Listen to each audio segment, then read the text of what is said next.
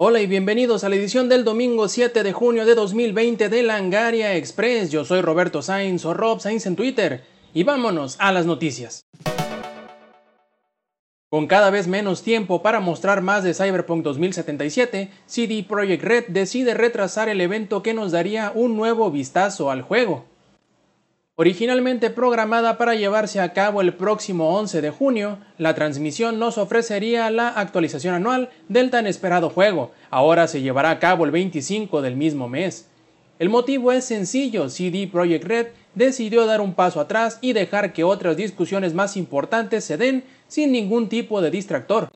De esta forma, el estudio de desarrollo polaco proclama su apoyo ante las manifestaciones en contra de la brutalidad policíaca en Estados Unidos, que han estado dándose en los últimos días en distintos puntos del país norteamericano.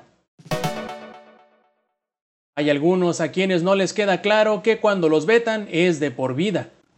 Riot Games está tomando las cosas en serio, tal y como debería, pero hay algunos que tenían la equivocada idea que cuando fueron vetados de la versión de prueba de Valorant, este castigo se limpiaría una vez iniciara el juego su servicio oficialmente.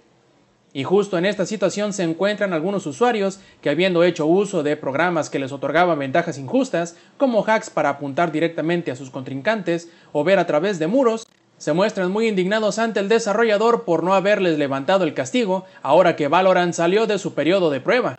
Algunos de estos usuarios se muestran ofendidos por el hecho de que se hizo ban por hardware y creían que ahora que podían crear nuevas cuentas e intentar jugar normalmente, el sistema los reconoció en cuestión de un par de partidas, para nuevamente agregarlos a la lista de cuentas vetadas. Hubo uno que incluso tuvo la audacia de enviarle un mensaje privado vía Twitter a Nicolo Laurent, presidente operativo de Riot Games, argumentando que él había usado software gratuito para hacer trampas y que se encontraba con la esperanza de que hubiera una segunda oportunidad para los usuarios tramposos, pero que se sentía decepcionado de que no fuera así, a lo que Nicolo contestó simplemente que no existía una segunda oportunidad para los tramposos.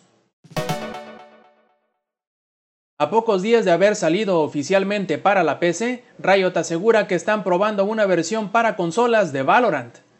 Riot Games no está dejando las cosas para después, pues ya se encuentran haciendo prototipos para averiguar cómo se sentiría una versión para consola de su shooter táctico Valorant.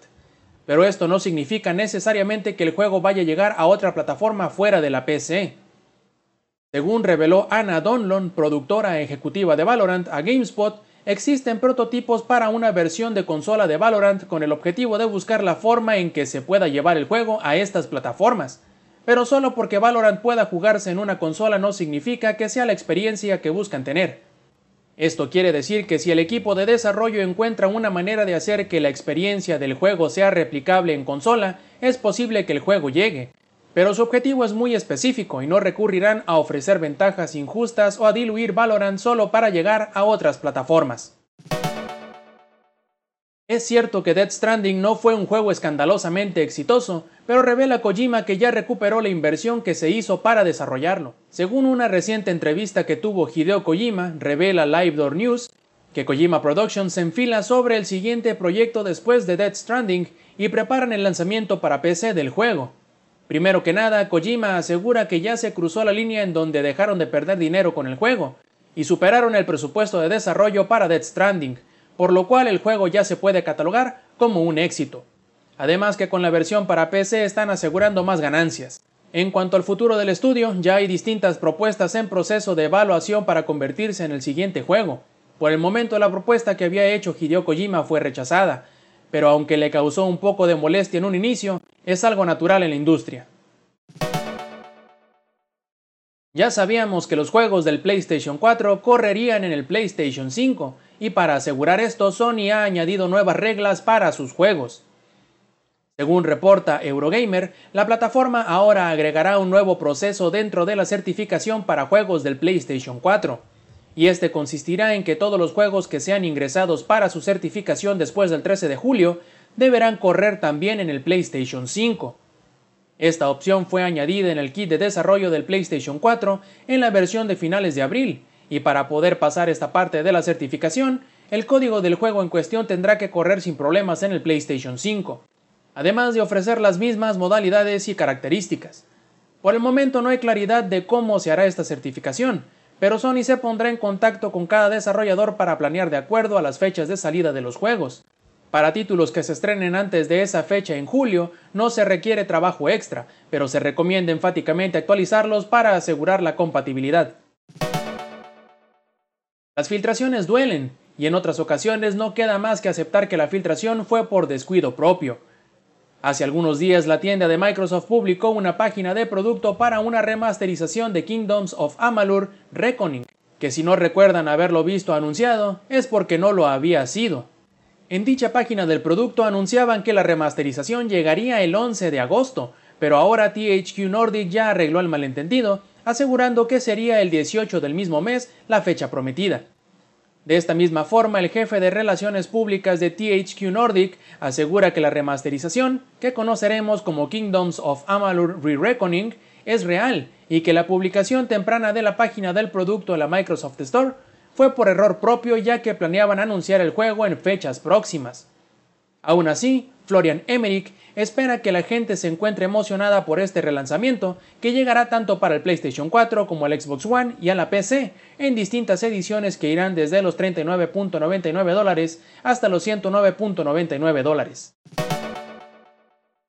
Esta semana se anunciaron un conjunto de microconsolas de la Game Gear para Japón. Serán cuatro colores distintos y cada color incluirá cuatro juegos diferentes.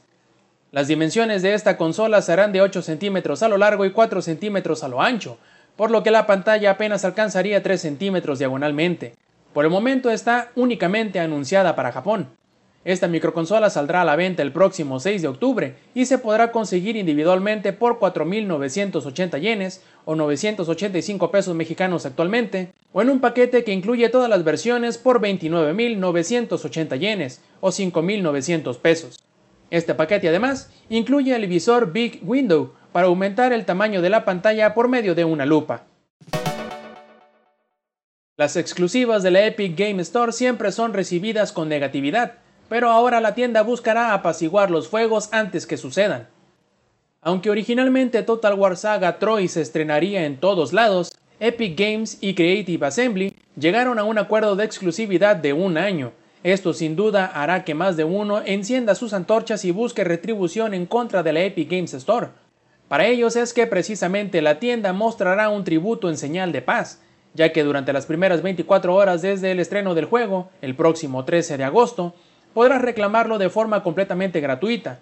Si eres de los que esperarán hasta que el juego esté disponible en Steam, deberás hacerlo hasta el 13 de agosto de 2021, cuando la exclusividad expirará.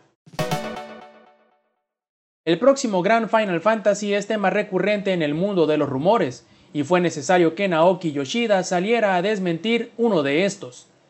Asegura el director de Final Fantasy XIV, el bien amado Yoshipe, que si en algún lugar leyeron o escucharon que sería él el encargado de llevar a buen puerto la sexta entrega de la serie, será él mismo quien mate ese sueño.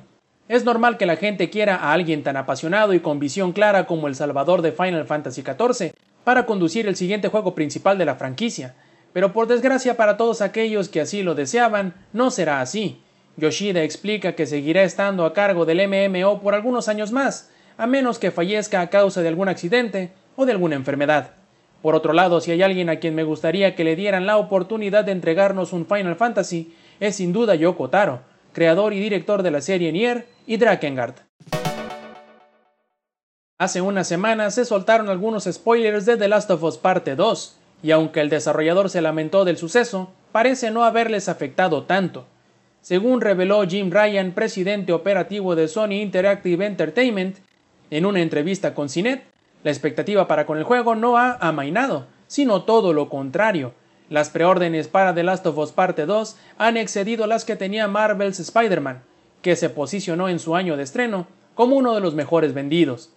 Esto quiere decir que el próximo juego de Naughty Dog podría bien convertirse también en un mega éxito en ventas si todo va de acuerdo a lo planeado, y que a pesar de que se filtraron ciertas escenas del juego que podrían echar a perder la historia para sus seguidores, el interés del público no se ha visto impactado de ninguna manera. Muchas gracias por acompañarnos en una edición más de Langaria Express. Yo soy Roberto Sainz o Rob Sainz en Twitter y les recuerdo que nos visiten en las redes sociales, en Facebook, en Twitter, en Twitch y en YouTube con la diagonal Langaria donde van a poder encontrar más contenido como este. Yo los espero el próximo domingo con una edición más de Langaria Express. Stay Metal.